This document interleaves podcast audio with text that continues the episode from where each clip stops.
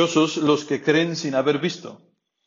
Esta palabra del Evangelio de San Juan habla de todas las personas que a lo largo de la historia han escuchado y creído el anuncio de la buena noticia, el anuncio del Evangelio, que han escuchado la predicación, dice San Pablo en la epístola a los Corintios, que quiso Dios salvar a los creyentes mediante, a través de la necedad de la predicación, a través de la locura de la predicación. Es curioso que Dios, en su infinita sabiduría, haya elegido este método, la predicación, para darse a conocer. Pero así como el reino de Dios no es de este mundo, tampoco sus estrategias de expansión, por así decirlo, son de este mundo. ¿eh? Con lo fácil que sería para el Hijo de Dios aparecerse de generación en generación, hacer milagros espectaculares, ¿no? Podríamos caer en esta tentación, ¿no? De pensar que, el Señor tendría que aparecerse y obligar a la gente a creer. Obligar a la gente a ser buena. Y así, pues tendríamos las iglesias llenas, los seminarios y los conventos a rebosar, matrimonios que no se divorcian, familias de 15 hijos. Podríamos caer en la tentación de esto. Pero Dios, como digo, como, no como digo yo, como dice San Pablo, ha decidido salvar a los creyentes mediante la necedad de la, de la predicación, a través de esta locura por la que los apóstoles y tantos santos han dado su vida, no imponiéndose a la gente, sino llevando un anuncio.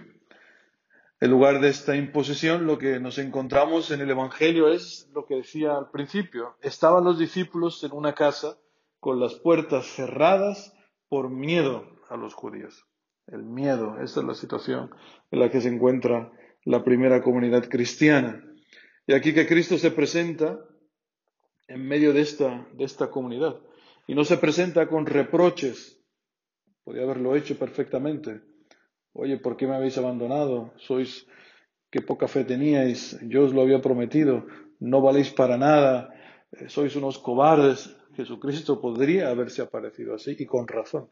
En cambio, Jesucristo viene, se presenta en medio de esta primera comunidad lleno de regalos, llega con su misma presencia, que es el mayor de los regalos, que les llenó de alegría, decía el Evangelio, porque el encuentro con el Señor lo ilumina todo, Él es el Señor de la historia. Cuando Él aparece en tu vida, todo cobra sentido, todo tiene sentido, todo se ilumina, entra la alegría en tu casa. Cristo cumple de este modo la promesa que había hecho en la última cena. Volveré a veros y se alegrará vuestro corazón. Y vuestra alegría nadie os la podrá quitar. Imaginaos la alegría de estos apóstoles, pudiendo no solamente ver al Señor, tocar al Señor, estar de nuevo con Él les dará una fuerza impresionante para poder entregar su vida por el anuncio del Evangelio. Después les hace otro regalo inmenso, la paz. Les da la paz Jesucristo, como hacemos en la comunidad, este signo de reconciliación, que no es un signo vacío, es un signo que realmente expresa la comunión, el amor entre nosotros como hermanos. Es una paz, dice el Papa Benedicto XVI, que solamente Jesucristo puede dar, porque es el fruto de su victoria radical sobre el mal. También les da una misión, como os decía antes, no, Jesucristo no, les reprocha nada, no les dice, ah, no servís para nada, ¿cómo, cómo voy a confiaros yo el anuncio del Evangelio, hombre, si, si, si sois unos traidores? Al contrario, Jesucristo dirá, como el Padre me ha enviado, así también os envío yo. O sea, una cosa impresionante.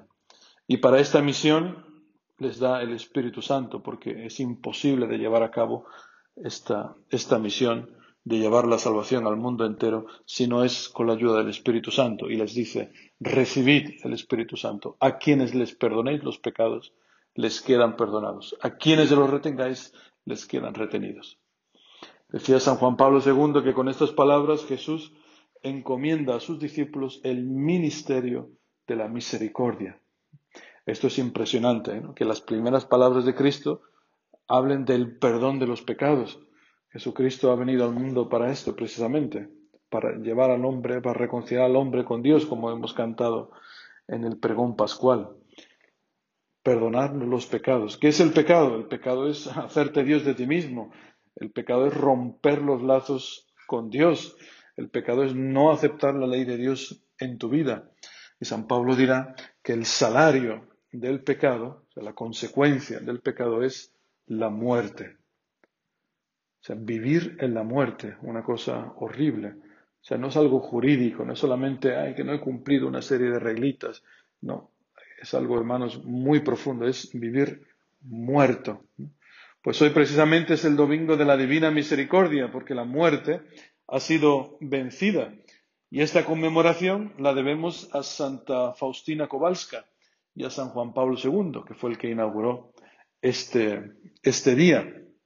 En cada generación Jesucristo elige a personas concretas y les encomienda una misión, que es el de ser, anunciar esta buena noticia, anunciar la misericordia. A Faustina Kowalska lo hizo de una, forma muy concreta. Podemos leer en su diario. Le dijo, hija mía, di que soy el amor y la misericordia en persona. O sea, un encuentro maravilloso. Y la Iglesia ha reconocido este encuentro como un encuentro auténtico. Y hoy tanta gente tiene esta devoción a la divina misericordia. Pues, hermanos, este anuncio también nosotros somos portadores de él.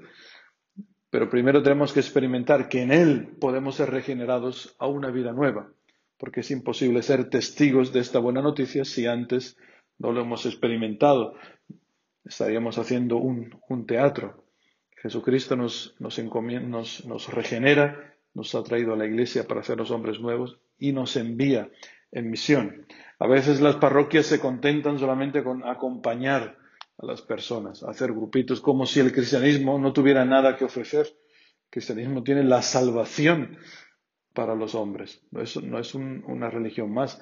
Hay incluso quien se niega a hablar de misión. Yo esto lo he visto, lo he tenido que escuchar en un consejo pastoral, algo que, no me escandaliza, no juzgo a la persona, pero te llena de dolor, ¿no? Hablar de la misión, no, porque hay que respetar a la gente. Hombre, como si todas las religiones fuesen lo mismo.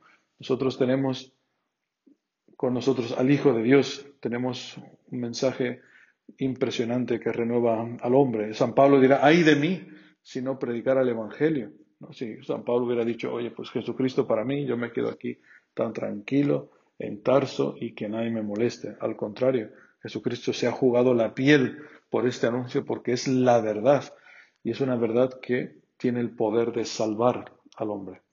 La muerte ha sido vencida, hermanos. ¿Cuál es la prueba? ¿Cuál es la prueba? ¿Dónde se puede ver hecha carne esta noticia para que el hombre pueda creer? Pues la prueba es la comunidad cristiana porque en la comunidad cristiana se dan los signos de la fe, los signos que llaman al hombre del mundo a la fe, que son el amor en la dimensión de la cruz y la unidad. Es lo que hemos escuchado en la primera y la segunda lectura de hoy. La primera lectura decía, en el grupo de los creyentes todos pensaban y sentían lo mismo, lo poseían todo en común y nadie llamaba suyo propio nada de lo que tenía. Ninguno pasaba necesidad. Estos hermanos habían sido tocados por el corazón, en el corazón, por Jesucristo, de una manera tan fuerte eh, que les llamaba a esta dimensión de, del amor total, incluso compartir los bienes. Y la segunda lectura decía, en esto consiste el amor a Dios, en que guardemos sus mandamientos. Y su amor, sus mandamientos no son pesados, pues todo lo que ha nacido de Dios vence al mundo. O sea, que es una comunidad cristiana, una comunidad de hermanos que han nacido que han nacido de Dios. Esto es ser cristiano por el bautismo, recibir, haber recibido su espíritu, haber nacido de Dios. Antes de esto, amar al otro era pesadísimo, una cosa insoportable. ¿Eh? Amar a tu suegra, imposible. Después de haber experimentado la misericordia de Dios, pues vences al mundo, como dice San Juan. ¿Qué significa vencer al mundo? ¿Qué te dice el mundo? El mundo te dice, oye, véngate de tu suegra que te ha faltado el respeto, no la invites, mándala a un, a un asilo de ancianos, no la perdones. Pues este espíritu nuevo que entra en ti por la gracia del bautismo te ayuda a vencer, a vencer al mundo. Amar a tu, a tu marido, no separarte de él, aceptar a los hijos, perdonar a los hermanos. Esto solamente es posible habiendo nacido de nuevo en Cristo. Pues ánimo hermanos, tenemos una misión importantísima, una misión que es vital, que es hacer presente a Cristo en el mundo.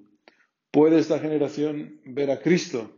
Sí, en su cuerpo místico, en la iglesia, más concretamente a través de tu comunidad.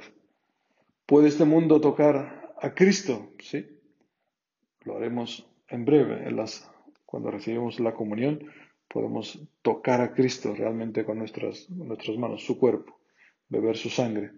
¿Puede esta generación escuchar a Cristo?